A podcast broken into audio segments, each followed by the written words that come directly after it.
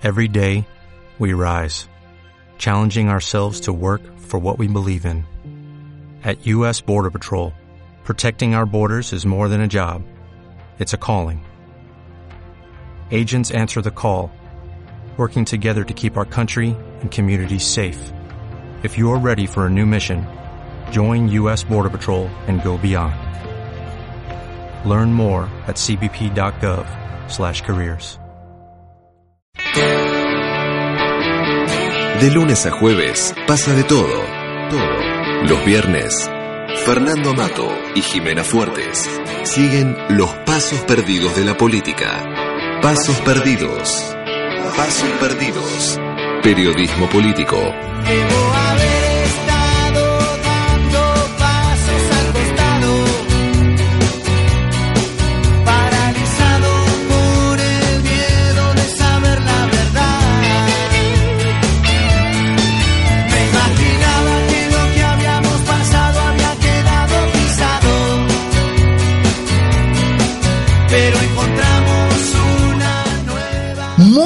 Buenas tardes. Al fin viernes. Esto es Pasos Perdidos.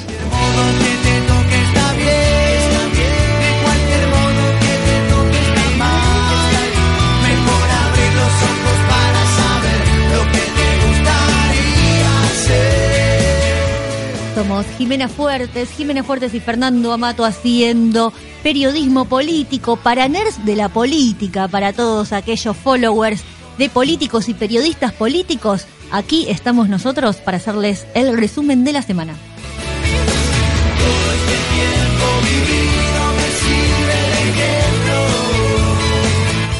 Yo soy de Boca y te sigo siempre a Ah, no, perdón. No estuvo Me- consensuado eso. Perdón, me dejé llevar. Por favor.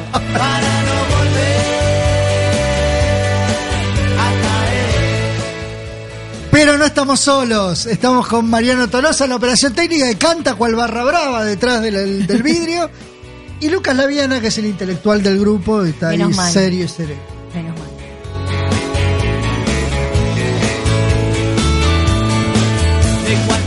Y como siempre, los invitamos a que nos sigan en nuestras redes. Estamos en Instagram, en Facebook, en Twitter y también en Spotify. Por si te lo perdiste hoy, todas las semanas, seguinos en esta red de la música y del contenido Spotify.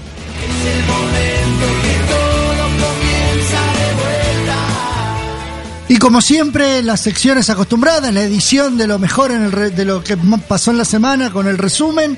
También vamos a tener pañuelos verdes, también vamos a tener la pregunta del millón, vintage, rosca y todo lo que lo tenemos acostumbrado hasta las 14 en Pasos Perdidos.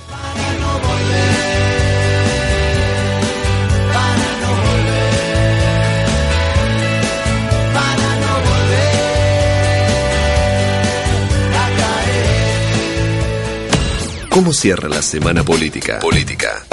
Hechos e interpretaciones. Información y opinión. Un manifiesto de viernes.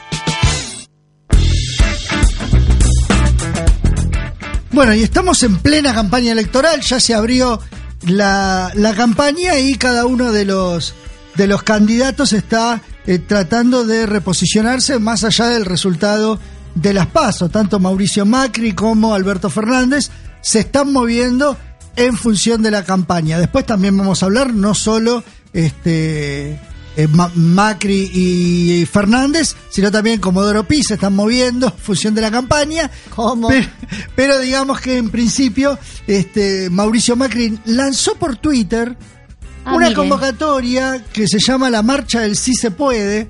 Sí. Eh, para Con creo que es el ahora. sábado que viene, sí, porque la primera vez lo tuiteó sin acento. Tuitearlo sin acento quiere decir que no sabe si se puede. Tipo, Claro. si se puede, si se a puede, vamos. Claro. Este, En sí, este caso, sí, lo estaba firmando. un poco trapita la, la convocatoria de llamar a tu propia marcha. Bueno. Vengan. Está bien, es una campaña. No, no, no me parece criticable. No lo acompaño en esta, ¿eh? No, pero eh, me, me sonó raro que vos viste alguna vez a Cristina dice, vengan a mi marcha, vengan a... Bueno, cada uno tiene la forma de comunicar No, que no, quiere. Bueno, me resulta raro. que- Bueno, no vaya si no le gusta. te, te invito a la fiestita de cumpleaños, No, poner la fecha y la, la hora. Cada la fuerza dirección. Política comunica con su propio con bueno, su propio estilo. Ese estilo de comunicación me suena raro. Bueno, muy de- si no le gusta, de fiestita infantil. este, lo cierto es que, bueno, serán 30 ciudades que va a recorrer. Arranca en la ciudad de Buenos Arranca y termina en los lugares donde es más fuerte el Bueno, gobierno. es lógico. Ciudad de Buenos Aires y Córdoba. Serán 30 ciudades en 30 días, así que veremos, arranca el fin de semana en la ciudad de Buenos Aires. Pero Alberto Fernández estuvo haciendo una campaña un poco más internacional, digamos. Sí, recordemos que eh, hace una semana y media se había ido a Europa a encontrarse con los referentes de la socialdemocracia europea, estuvo con el presidente de España, estuvo con el presidente de Portugal. Ahora en América Latina lo que él pretende es armar una especie de eje progresista en contra de la ola fascista que encabeza Jair Bolsonaro desde Brasil. Él lo que pretende es hacer el país, el primer país del país más del, del más al norte, que es México, con Andrés López Obrador, por un lado, y Argentina, el país más austral, por el otro, hacer un, un eje que atraviese y en donde se pueden sumar Bolivia, obviamente, hoy estuvo, ayer a la noche cenó con Evo, eh, en donde se tiraron flores, flores, flores, y este está viajando ahora a Perú, donde, bueno, si bien eh, Martín Vizcarra no es un presidente progresista ni se lo puede incluir, en- con los cambios de viento a veces unos presidentes van por un lado y otros van para el otro, en este caso lo quiere incluir dentro de este eje, y otro país que no quiere dejar de lado, obviamente, es Uruguay, en donde gobierna el Frente Amplio, ahora con Tabaré, antes con eh, el Pepe, no se sabe quién puede llegar a suceder eh, en, la- en las próximas elecciones, pero bueno, el eje está establecido y dice, bueno, queremos ir por acá, queremos desembarcarnos de la égida de Estados Unidos, de Donald Trump, queremos salir de ahí abajo. Eh, recordemos que Donald Trump y Mauricio Macri sí también hicieron alianza política. Eh, en este caso, bueno, Alberto lo que está haciendo es mostrarse como presidente, sin serlo, esa dificultad de no ser eh, eh, ya eh, presidente electo o presidente en ejercicio incluso, le, le está produ- le está produciendo un problema con eh, Andrés López Obrador de México porque la po- por, por política tradicional mexicana no están habilitados, la tradición mexicana de política inter- internacional no permite recibir a candidatos sí permite recibir a eh, mandatarios electos o ya en ejercicio, porque no se quieren, ellos dicen, y está muy bien, digo, de, de- de la perspectiva, de, no se quieren meter, en- exacto, la en política de- otros países. locales de otras de otros países. Lo que pasa que bueno, la particularidad del sistema electoral argentino hizo que Alberto Fernández ya funcione como presidente. Entonces es como que desde el albertismo, desde el búnker de México al 300, siguen insistiendo con que van a visitar a López Obrador antes del 27 de octubre. Yo lo dudo, pero ellos me siguen diciendo que sí. Veremos qué pasa. Decíamos, hablábamos de la campaña electoral, decíamos que también a nivel judicial se están jugando cosas con eh, este tema porque el otro día se conoció la denuncia, una denuncia inesperada, una bomba inesperada, sobre Tan, todo por, tan inesperada. por- y por el lugar de que vino es una bomba inesperada porque era un aliado del gobierno, claramente fue un aliado del gobierno. ¿De quién estamos hablando? Estamos hablando del empresario Daniel Vila, el, el- el hombre de los medios, que denunció que el presidente lo extorsionó. O sea, es tremenda la denuncia. Más allá del tema legal, de cómo Vila eh, eh, tuvo este espectro de, de celulares, de la, de la No lo tuvo, radiofonía. nunca lo tuvo La- adjudicado. bueno, bueno, de- había ganado la licitación, después no se lo habían, no se lo habían No se lo entregado. adjudicaron.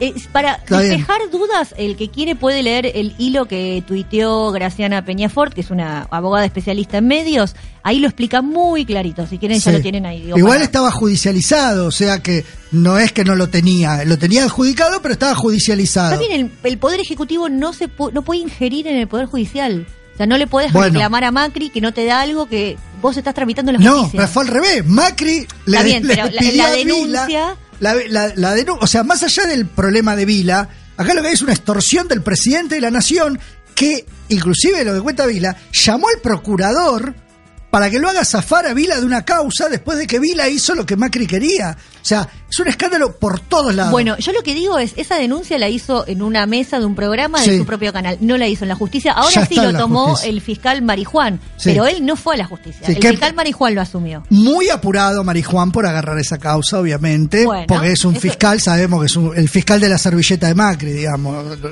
Así como estaban los de la servilleta de Corach, están los de la servilleta de Macri. Así que muy Sí. apresuradamente, lo que es no sabemos para dónde puede llegar a salir es eh, María Romilda, digamos, Servini de Cubría, que es la jueza que quedó a cargo de, de esa causa que este, en estos tiempos de transición suele ser este, bastante este, puede salir para cualquiera, digamos, cuando el oficialismo está claro, ella va para el oficialismo. Es lo que están explicando muy pedagógicamente los periodistas especializados en judiciales, que hay una, una ola de cambio eh, en el Poder Judicial, si quieren leerlo a Néstor Espósito, que cuenta esto, que eh, ya las cosas empiezan a dar vuelta, excepto hoy. Bueno, me a escuchar a mí también, ¿eh? Bueno, está bien, por favor, digo, pero esta gente lo explica eh, en detalle, son periodistas judiciales, tienen las fuentes de los topos de, de todos, de Comodoro Pi, de la Corte, de todos lados ahí a mano.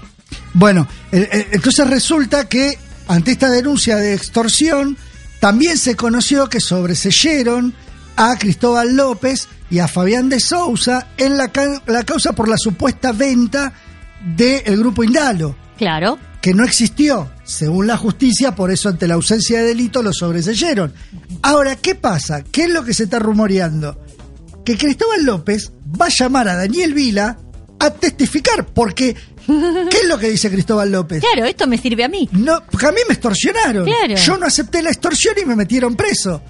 Ven que lo que dice Vila es lo que me pasó a mí. Está bien, pero entonces Vila quedaría como un extorsionado que sí Claro. aceptó la extorsión, a diferencia de López. Eh, no, porque no aceptó la extorsión.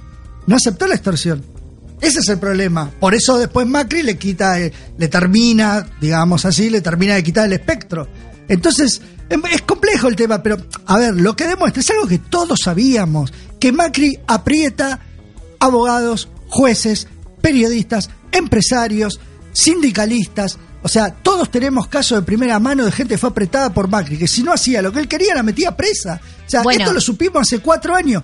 nunca Vilas- por sus socios, nunca hay Vila- palabra por sus socios. Vila se entera dos semanas antes de las elecciones. Está bien, pero bueno, por lo menos lo, lo dice, digamos. Ese, eh, de hecho, lo que él cuenta fue hace dos años. Claro. Y lo cuenta ahora que Claro. faltan dos semanas para unas elecciones en donde probablemente Macri pierda. Obvio que hay oportunismo. Obvio, y en la justicia vamos a ver ahora oportunismo, como vos decías, que cuenta muchas notas. Es la historia de, de la justicia federal en la Argentina, ¿no? El, el- el opor- el oportunismo. Bueno, en ese, Va a pasar. En ese contexto acaba, esto es una noticia de hora Sí. del mediodía, acaba de eh, elevar a juicio oral el juez federal Claudio Bonadío la causa de las fotocopias de los cuadernos. Eh, estamos hablando de que ese expediente la tiene a, como acusada a Cristina Fernández y también a exfuncionarios vinculados a la obra pública y también al primo del presidente Angelo Calcaterra. Está terminando de hacer sus últimas tareas, Bonadío, porque ya tiene la jubilación asignada.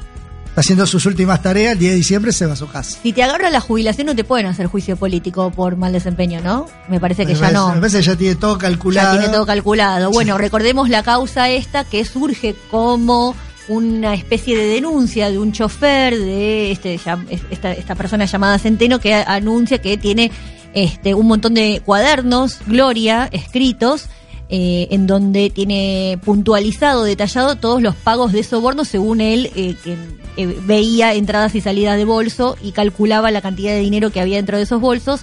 Y a partir de esa denuncia que salió eh, en el diario La Nación, Diego, la- Diego Cabot la firma, esa investigación, se abre toda una investigación judicial, pero que no carece de su principal prueba, que son estos cuadernos, que nunca aparecieron. Bueno, y ahí Salieron ta- muchas veces eh, y- escaneados en La Nación, ¿eh? es más, si usted los busca ahora los encuentra, el escaneo. Ahora, a mí que no me vengan a decir que eso es una prueba concreta, un escaneo, eh, digo, No. quemados en la parrilla del a- señor que y a- denunció todo y además, esto. Y además en esa causa también hay muchas denuncias de empresarios apretados para mencionar a Cristina Fernández. De hecho, esa causa también está muy bien eso que decís vos, porque hacían esas dos cosas. Primero, Sí. eh, los apretaban para denunciar a Cristina Fernández y otros funcionarios del ex gobierno, pero también aprovechaban los empresarios, porque son empresarios, en eh, cobrarse cuitas entre ellos. Claro. Decir, ah, sí, porque este me apretó por tal cosa. Entonces empezaban a hablar de otras cosas que por ahí no tenían nada que ver con lo que supuestamente decían en esos cuadernos quemados, pero de paso lo decían en la justicia. Y eso fue lo que después devino en lo que eh, terminó siendo el D'Alessio Gate. ¿Se acuerdan de este señor mm, medio service? que, que salía todo? en el canal En de el- Daniel Vila. en Animales Sueltos, donde estuvo Daniel Vila con eh, este señor periodista deportivo Todo Fan- tiene, todo tiene que ver con todo. eh, para, para, para Fantino. Bueno, más allá de este tema que es político, en la campaña también el gobierno recibió algunas noticias que no le son favorables, como por ejemplo el índice de desocupación que se conoció esta semana, 10,6% a nivel nacional, duplicando el que había en 2015, que era de 5,6% en 2015, ahora es del 10,6%, 12% en la provincia de Buenos Aires, 13%, 13 en Mar del Plata. Eh, sí, son las ciudades más golpeadas esas. Son cifras eh, realmente que, bueno, ya pasamos los dos dígitos, que era el gran temor de todo el mundo, que la desocupación volviera a, los dos dígitos y también tiene malas noticias en general, pareciera con el tema del reperfilamiento de la deuda, porque parece dos cosas. Una con el tema del reperfilamiento, que la oposición no lo quiere tratar hasta después de las elecciones. Sí. Posición parecida tiene el Fondo Monetario Internacional con los 5.400 millones de dólares que tiene que mandar. Le dicen, se lo mandamos al próximo gobierno. claramente estamos en un momento de transición. ¿Quién va a hacer una movida eh, político-financiera en este momento? No, no, no, no dan los tiempos tampoco, ni siquiera los tiempos políticos para llevarlo adelante. Ingresó ayer a la noche, a eso de las ocho y media de la noche, el, proyecto que lleva la firma del Ejecutivo, lleva la firma de la CUNSA, a eh, la Cámara de Diputados y no la de Senadores, como se había dicho en un primer momento no sabemos cuál cálculo hicieron, digo, tienen eh, la posibilidad de sacarlo por las dos cámaras. De igual modo, eh, la, quizás la, la, decisión es más electorera que financiera, en el sentido de querer dejar a la oposición en Orsay diciendo, bueno, mira, no me votan, esta ley importante para reperfilar, están jugando, quieren que Argentina caiga en default, están jugando con las finanzas del Estado para eh, terminar de incendiar todo. Bueno, no es este eh, momento este para avanzar con definiciones tan profundas en términos financiero económicos. Bueno, ya que lo nombraste a la CUNSA, también el presupuesto parece que se va a discutir este, después de eh, octubre. Y bueno, y hablando del tema, y hablando del tema de la economía, este dos temas importantes que tienen que ver con estas malas noticias para el gobierno. Una es que finalmente, bueno, se aprobó en el Senado, también por unanimidad, igual que en diputado, la emergencia alimentaria, y la situación que está ocurriendo en la provincia de Chubut, mm, no solo con que se agravó con el no pago del sueldo a los docentes, con la muerte de dos docentes que venían de una marcha de protestar, sino también, o sea, para mí estas dos primeras cosas son las más graves, pero bueno, también con lo que se conoció del pedido del gobernador Mariano Arcioni de este, aumentarse el sueldo algo parecido también en Quilmes, Martiniano Molina pidió un 60% de aumento de su sueldo antes de irse. Y bueno, este, así que bueno, son, son temas que eh, hacen a la difícil situación económica que se está viviendo en estos tiempos. Auspicia este programa. Porque te espera con los brazos abiertos y siempre te recibe con la comida más rica. Porque sabe cómo divertirte tanto de día como de noche.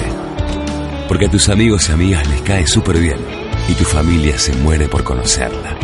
Porque se pone linda cuando se maquilla de muchos colores, pero también es hermosa al natural. Y porque podés pasar horas mirándola sin decir una sola palabra. Tu destino es enamorarte. Tu destino es la más linda. Salta, tan linda que enamora. Ahorra con plazo fijo digital del Banco Provincia y no ahorres tus ganas de llegar a donde querés. Obtené tu plazo fijo digital en forma simple y segura desde Banca Internet Provincia o cajeros de la red Link. Para más información, ingresa en bancoprovincia.com.ar. No sabemos todo, ni pretendemos saberlo. Por eso, mejor charlamos con los que saben. Entrevista. En Pasos Perdidos.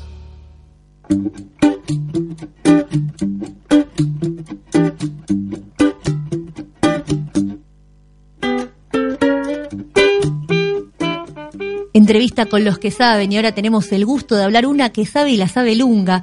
Es Dora Barrancos, ella es investigadora, socióloga e historiadora feminista y ahora candidata a senadora por la ciudad de Buenos Aires del Frente de Todes. Así lo presenta ella en su propia cuenta de Twitter. Dora, ¿cómo estás? Jimena Fuertes y Fernando Amato, te saludamos. Mm, ¿Qué tal? ¿Cómo están? Gracias. Gracias por el contacto. Bueno, mira, hoy te queríamos contactar justamente porque esta semana estuviste bastante activa eh, en dos actividades que se, medio se te superpusieron ahí, pero es como que de alguna manera se te superponen todas tus identidades de, de cientista social y, militante y candidata. Estamos hablando de la actividad que tuviste con Alberto Fernández en la Facultad de Ciencias Exactas y después la actividad que tuviste en la Facultad de Derecho con eh, la campaña por el aborto legal. Eh, ¿Cómo vivís todas estas eh, identidades Ah, tuyas ah, mezcladas? bien, bien conseguido, bien logrado lo que dijiste. Casi superposición. He llegado a la he llegado a concluir que eh, en realidad ya estoy clonada. Así que tengan cuidado, a lo mejor no está hablando la titular, sino la clon, pero bueno, eh, es inexorable hacer todo este despliegue, creo que eh, así lo amerita nuestra gran causa, ¿no? En la ciudad. Yo hablo de una reconquista de la ciudad para una nueva, una nueva era de sensibilidad, de compromiso social, de reactivación económica, de obviamente de, en fin, volver a una ciudad al menos desprovista de esos brutales, brutales acontecimientos de tanta gente en la calle, ¿no? Como Sí. está ocurriendo ahora. Entonces, bueno, en ese punto podemos hablar de una reconquista de la ciudad para el conjunto, ¿eh? para todas, todos y todes, y desde luego esas dos actividades en las que estuve tan altamente involucrada Sí. que son muy caras, ¿no? Una es la propensión al desarrollo científico y tecnológico en nuestra ciudad, eh, acompañando en ese momento, ¿no? La, la- el lanzamiento de este programa de tanta perspectiva que eh, ha acuñado Matías, Lamen, su equipo, ¿no? Con mucha, yo diría, con mucho cabildeo, con mucha eh, participación de mucha gente. Mm, Buenos Aires amerita ser esta ciudad del conocimiento. Esto es casi, ¿no? Todo el lanzamiento de la agencia de ciencia y técnica es como el muñón de la ciudad del conocimiento. Y la otra actividad, obviamente, es muy, muy cara, porque era un debate con candidaturas respecto de la ley que en algún momento vamos a obtener, será ley, la ley que, en fin, que posibilita el acceso a la interrupción del embarazo eh, y, en fin, pero bueno. Qué eh, tarea que tenés ahí, eso- porque digo- A eso se sumaron otras actividades, ¿no? Estas fueron dos actividades vertebrales en un mismo día. Eh, Andás corriendo, digo, pero el día de mañana si te toca eh, sentarte en una banca de la Cámara Alta, eh, con las características que tiene el Senado en Argentina, ¿cómo crees que eh, puede venir un viento de cambio en, en- en esos lugares que muchas veces están reservados para las élites de las provincias y de la ciudad de Buenos Aires también? Sí, las ciertas élites, provincias, digamos, efectivamente, el Senado históricamente ha sido un lugar eh, muy, eh, digamos, muy propenso a la recepción de representantes conservadores, ¿no? Esto eh, eh, tiene una historia. Eh, el mismo, a ver, el mismo eh, orden Senado, Sí. eh, toda una invitación a ciertas canteras, ¿no? En el pasado lo era mucho más, desde luego. Me refiero, como soy historiadora, tengo el vicio de, eh, de rememorar, ¿no? Eh, bueno, ha habido cambios en la Constitución del, de, ese, de esa parte eh, del Parlamento, pero bueno, esperamos que haya con las nuevas candidaturas que haya una renovación importante, ¿no? En la Cámara y allí podamos, eh, efectivamente, estamos con mucha convicción de que el próximo año la campaña va a volver a presentar el proyecto si es necesario, porque evidentemente eh, es probable que no a- a- ahora no me queda claro si técnicamente podemos puede perder estado parlamentario. Más No, no, porque que está en la Cámara de Diputados no habría- no haría- presentado. no pasaría un año. Claro, no, que está en la Cámara de Diputados presentado. o sea, Exactamente, no, no hay ningún peligro de, per- de perder el, digamos, el, el Estado parlamentario. Claro. Así que bueno, pero ojo, eh, hay tiempos y demás. De todos modos, o- o- vamos a insistir consistentemente, vamos a insistir, insistir. Bueno, si las circunstancias nos hacen sentar en esa augusta cámara, bueno, haremos lo imposible por eh, por el tratamiento de la ley desde ya y desde luego por convencer a las mentalidades eh, resistentes que van a estar seguramente, pero bueno, hay que hacer ahí una gran tarea. Creo que de todos modos, insisto en algo, tengo la impresión de que va a haber una renovación eh, de algunas provincias que van a ser interesantes. Eh, Dora, ¿qué tal? Fernando Amato te saluda, ¿cómo te va? Hola, ¿qué tal? Bien. Eh, te quería hacer una consulta como historiadora, ya que lo mencionaste. Eh, ¿Cómo ubicarías vos al gobierno de Horacio Rodríguez Larreta dentro de la historia de la ciudad de Buenos Aires? ¿Y cómo crees que será recordado el gobierno de Larreta en la historia, digamos? Bueno, bueno, la historia de la Ciudad de Buenos Aires tiene tuvo intendentes que tuvieron algunas eh, improntas, por así decir, que se recuerdan, por ejemplo, Marcelo T. de Alvear, ¿no? Bueno, pero hay que pensar que esas intendencias eran las intendencias completamente digitadas por el Poder Ejecutivo. Claro. ¿eh?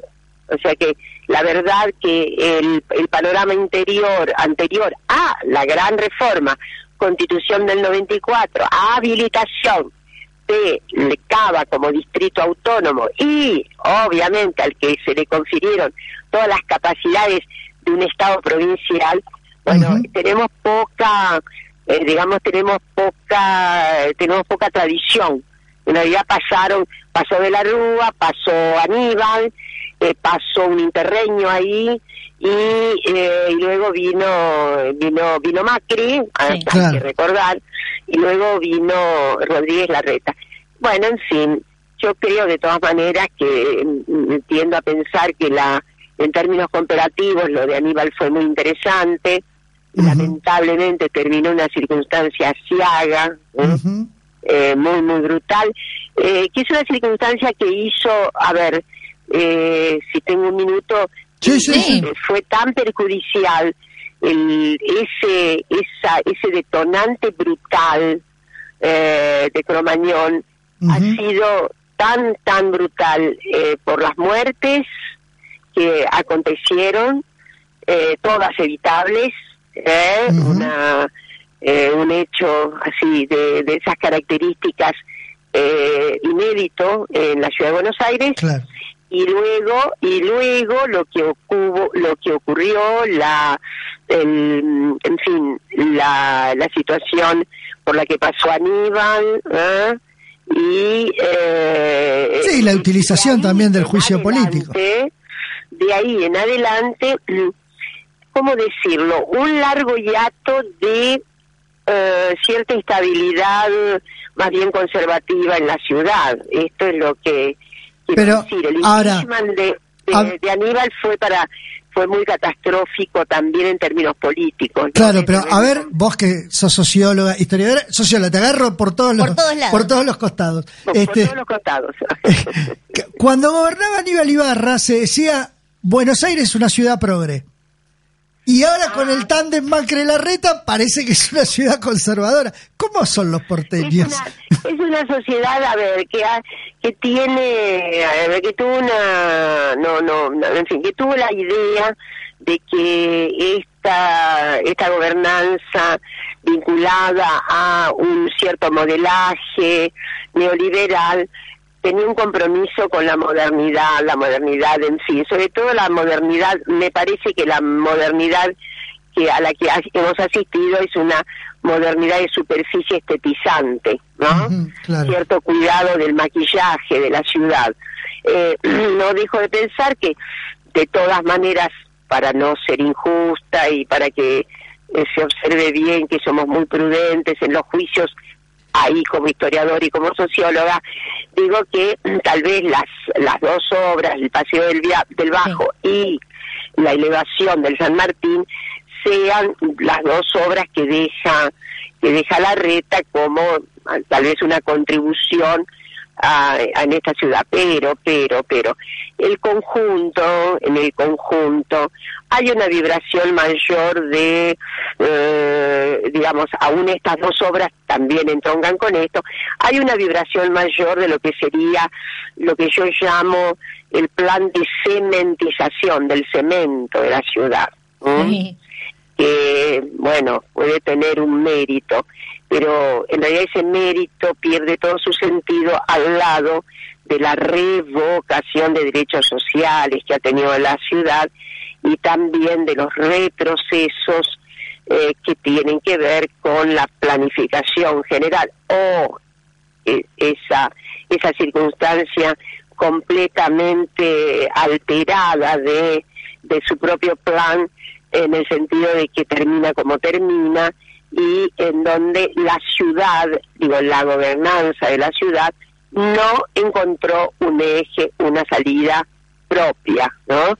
Entonces está en el índice general de, eh, yo diría, de cierto caos que hoy transitamos, caos por decir algo más bien eh, sofocado, ¿no? Es decir, este, el problema del desempleo abierto en la ciudad, el problema del desempleo grave juvenil en la ciudad, el problema, insisto, de la no asistencia con vivienda y desde luego con, eh, sí, también en la ciudad, tal vez menos, eh, de manera menos intensa que en el conurbano y en otros lugares, pero también acá hay bolsones de eh, ge- gentes que de manera desgraciada comen salteado. ¿eh? Entonces esto, ¿cuál es la intervención que hizo la reta Santilli? ¿Cuál es la intervención para paliar esa circunstancia? ¿Cuál es la intervención para resolver, es decir, contribuir al paliativo general?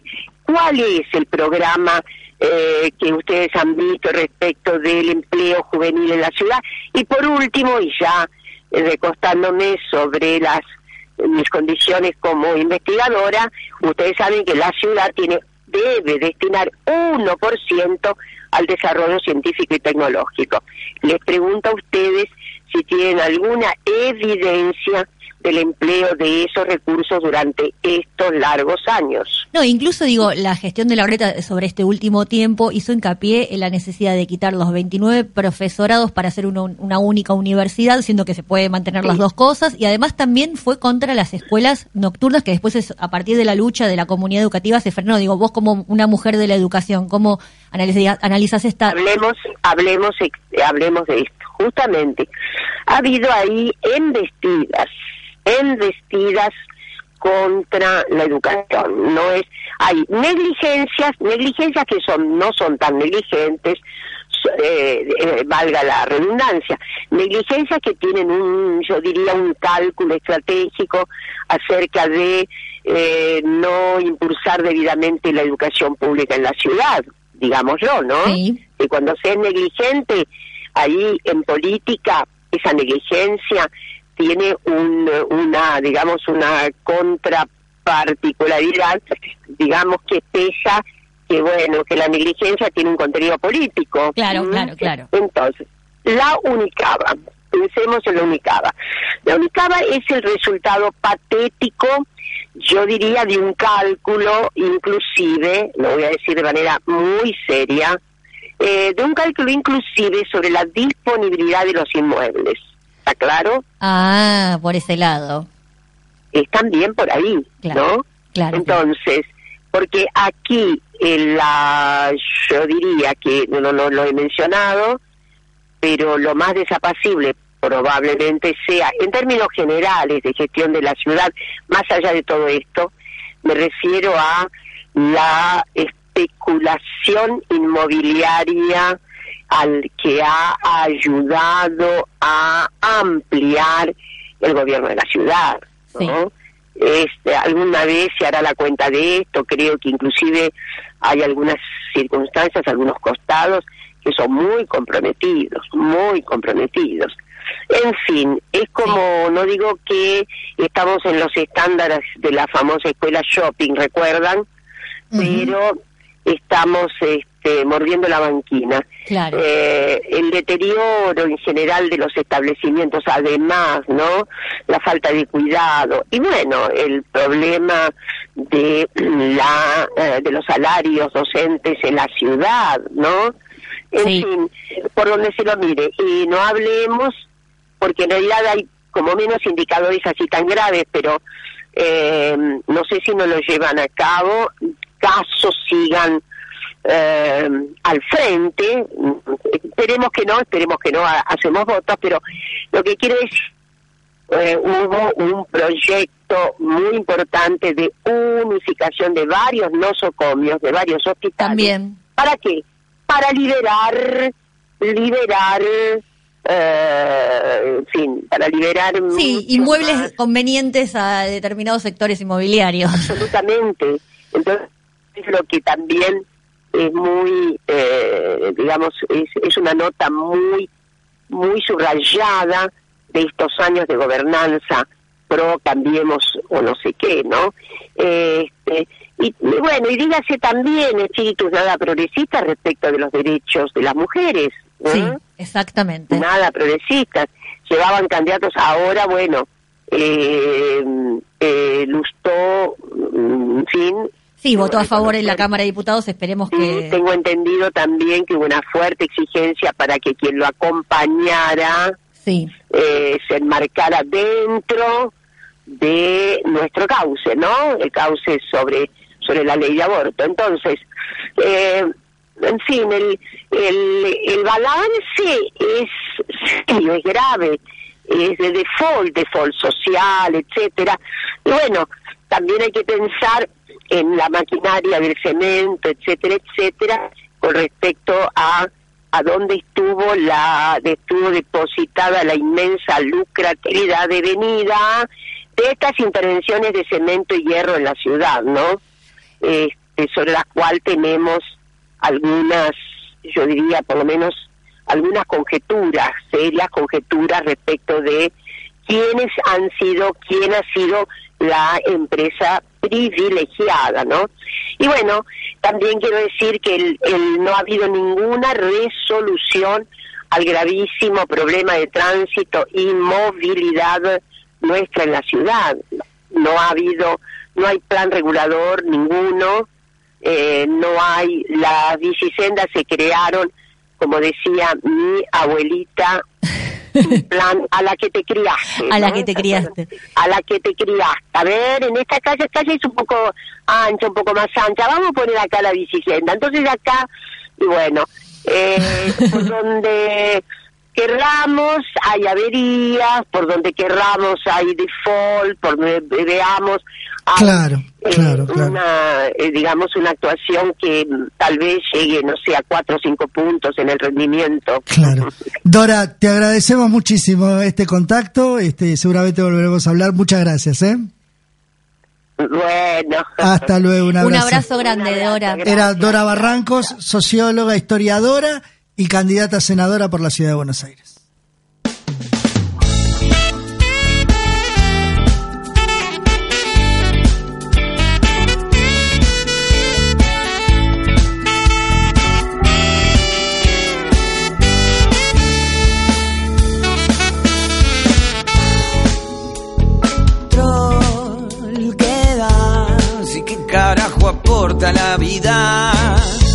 De los franceses el bidet.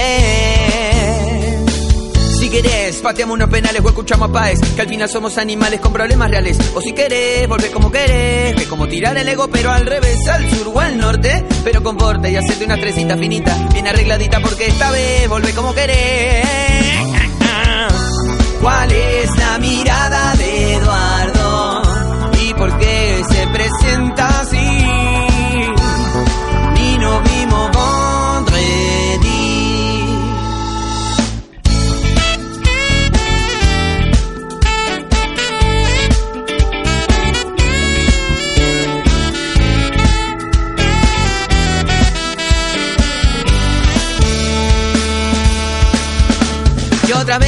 Como querés, mira como curdo y prende el pucho al revés. Del invierno a la culpería, en la benemérita república mía. Qué bobera que me puse, la soda me arruinó. Dejé la plena mesa y me metí en un reno. Si trae, me pongo con la letra. Basaglet para que lo veas vos y lo registres en el cuadernito rojo, rojo.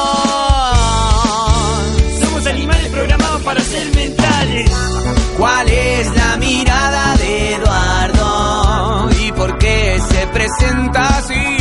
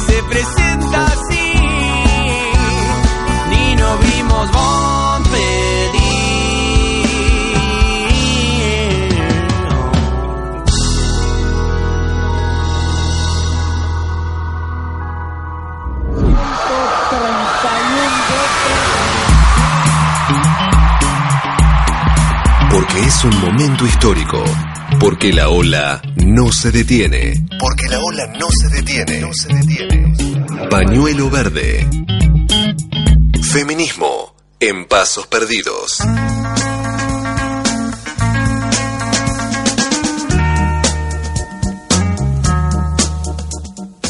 Feminismo en pasos perdidos y esta vez vamos a hablar de una buena, por fin una buena, producto del el debate que se dio, como decíamos recién con nuestra entrevistada Dora Barrancos, en el año pasado en la Cámara de Diputados y luego en la de Senadores, eh, la que se logró la media sanción por primera vez del proyecto de eh, aborto legal, seguro y gratuito. En ese contexto surgió la posibilidad de que un eh, laboratorio nacional, en particular dedicado en la provincia de Santa Fe, comenzara a producir y a distribuir el misoprostol. El misoprostol, que es? Es una droga abortiva que eh, se comenzó a usar en Argentina para poder implementar los abortos legales. Estamos hablando del ILE, eh, de la eh, interrupción legal del embarazo que están permitidas en nuestro país a partir del Código Penal sancionado en 1921 y también sirve para otras prácticas ginecológicas.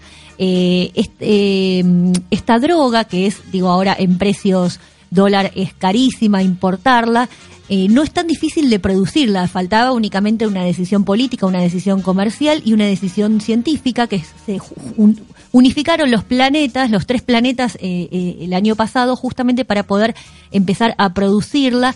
El misoprostol santafesino, como se le dice, se empezó a fabricar en enero de 2018 y pasó todas las pruebas ya para ser usado y es la primera producción pública de medicamentos en el país.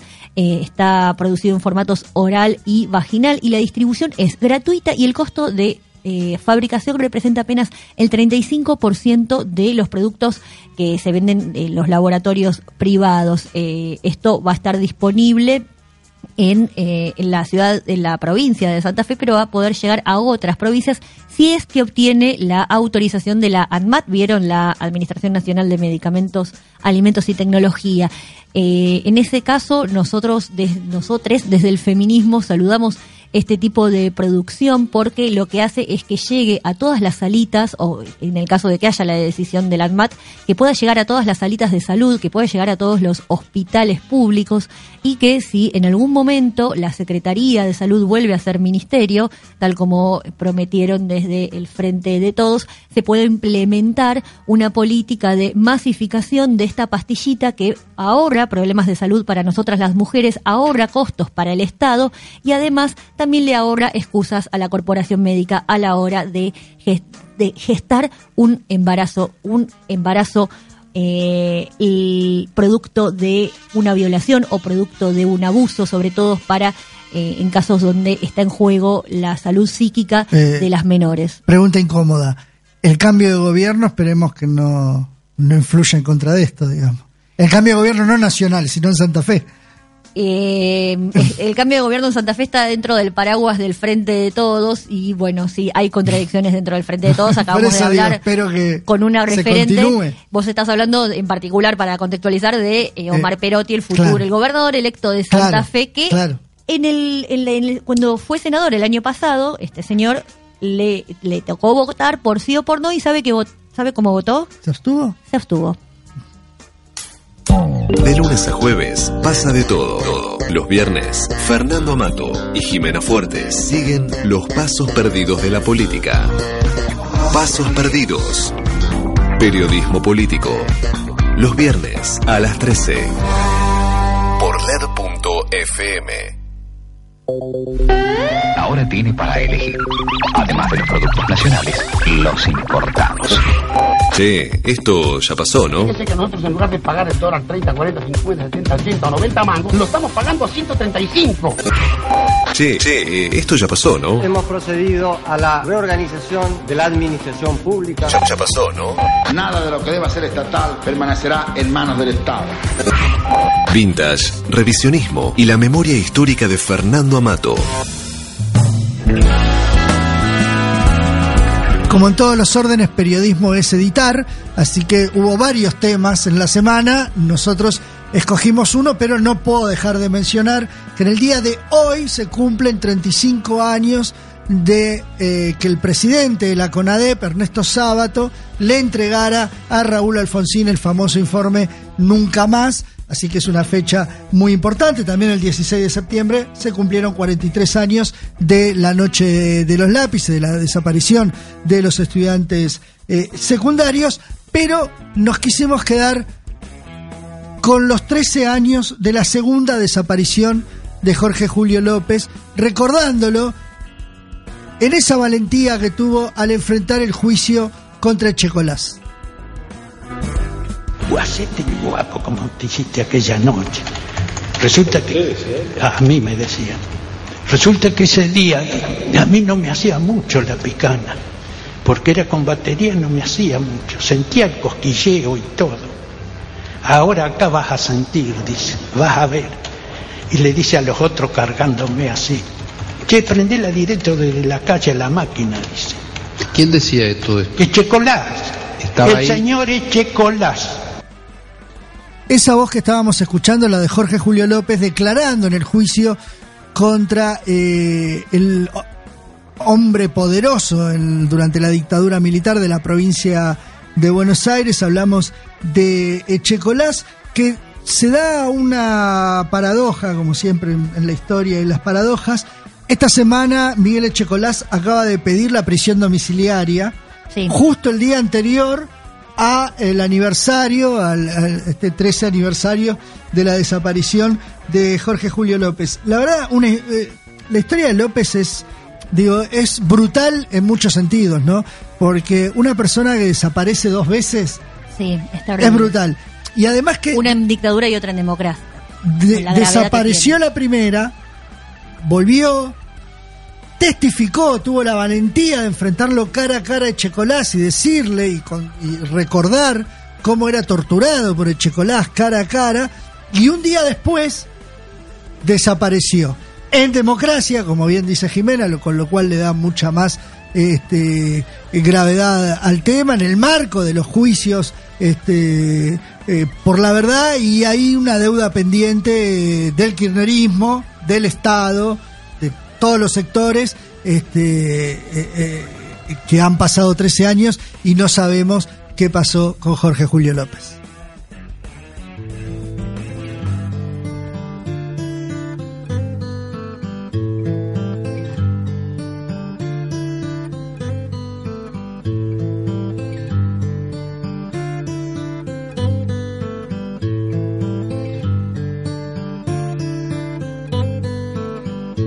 La postura del que dice de más y hace de menos, un volcán estalla cada tanto en mí.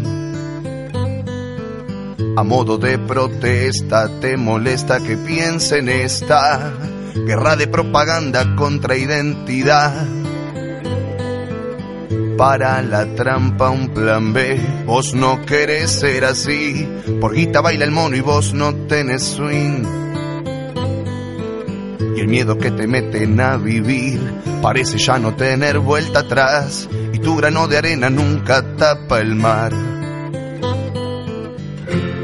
Metiendo la carnada están, sonríen con vehemencia cruel. Te quieren vender el buzón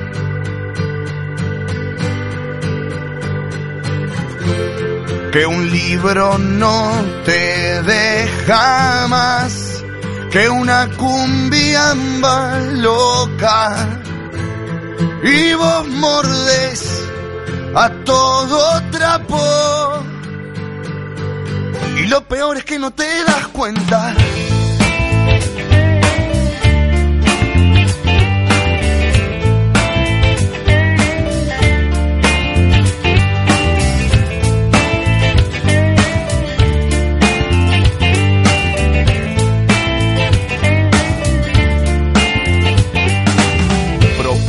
propongámonos romper esta cadena, siendo firmes al tratar con la conciencia.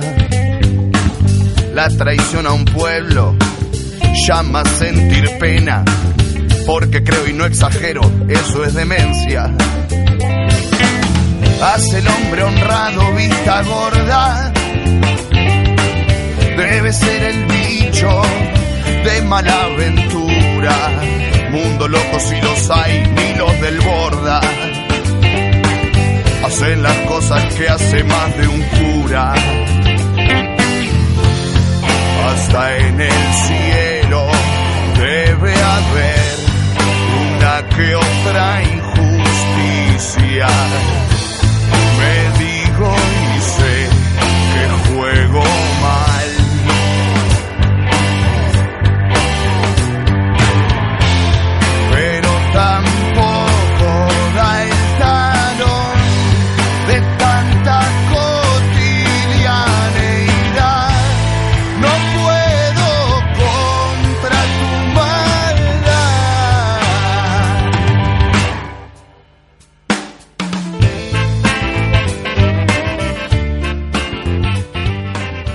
Auspicio este programa. Porque te espera con los brazos abiertos y siempre te recibe con la comida más rica. Porque sabe cómo divertirte tanto de día como de noche. Porque a tus amigos y amigas les cae súper bien y tu familia se muere por conocerla. Porque se pone linda cuando se maquilla de muchos colores, pero también es hermosa al natural. Y porque podés pasar horas mirándola sin decir una sola palabra. Tu destino es enamorarte. Tu destino es la más linda. Salta, tan linda que enamora. Ahorra con plazo fijo digital del Banco Provincia y no ahorres tus ganas de llegar a donde querés. Obtené tu plazo fijo digital en forma simple y segura desde Banca Internet Provincia o cajeros de la red Link. Para más información, ingresa en bancoprovincia.com.ar. La pregunta de algunos cuantos, la pregunta de muchos, la pregunta del millón. Porque preguntarse, porque preguntarse es una mejor forma de pensar.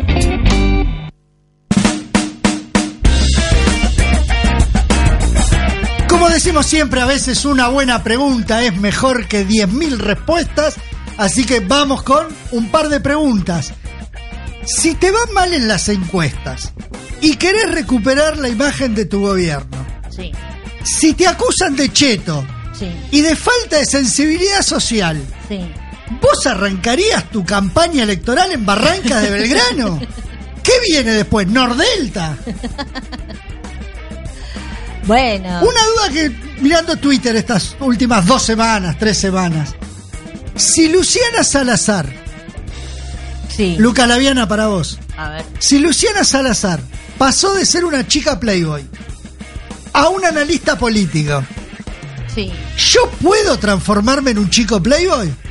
A ¿Y favor. Jimena Fuertes? En contra. ¿Le gustaría? ¡Ah!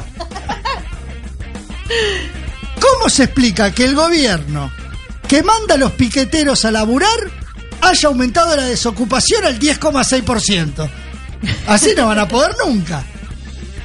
¿Me explicás cómo Arcioni le da la cara para deberle sueldo a los maestros y querer aumentarse su sueldo?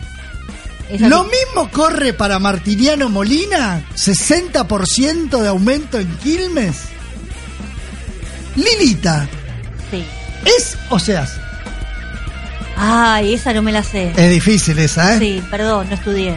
Che, eh, Laviana, tengo una oferta para vos. ¿Alguien quiere sacar su crédito UVA? Tengo un par para regalar. Si alguno lo quiere, ningún problema.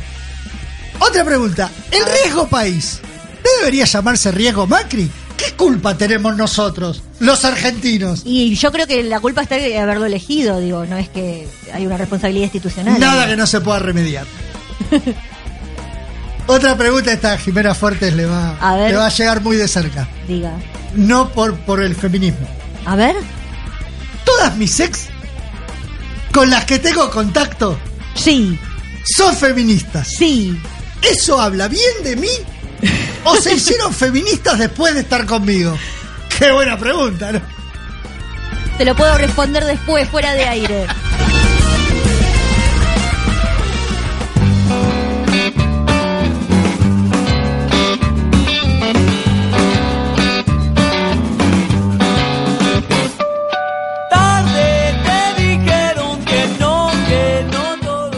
Y así llegamos al final de Pasos Perdidos. Nos quedó afuera Rosca, Un poquito, bueno, todos los, todos los viernes no se puede. que íbamos a hablar de, y ya lo vamos a hablar. Ya lo vamos a hablar, sí, sí. Tema no- Senado, ¿no?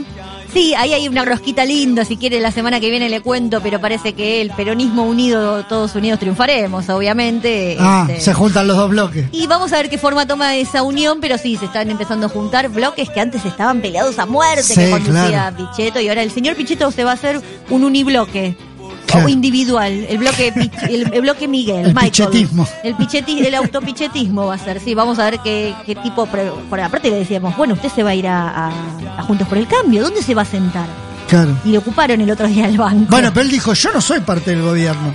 Dijo el otro día Pichetto. Pero si va a los actos de inauguración de las obras, Pero yo no soy parte del No me gobierno. venga loca, no hizo la gran loca. Ramón Díaz. Yo no, ¿eh? A mí no me miren. Yo no me fui a la B, ¿eh? Dijo Ramón Díaz.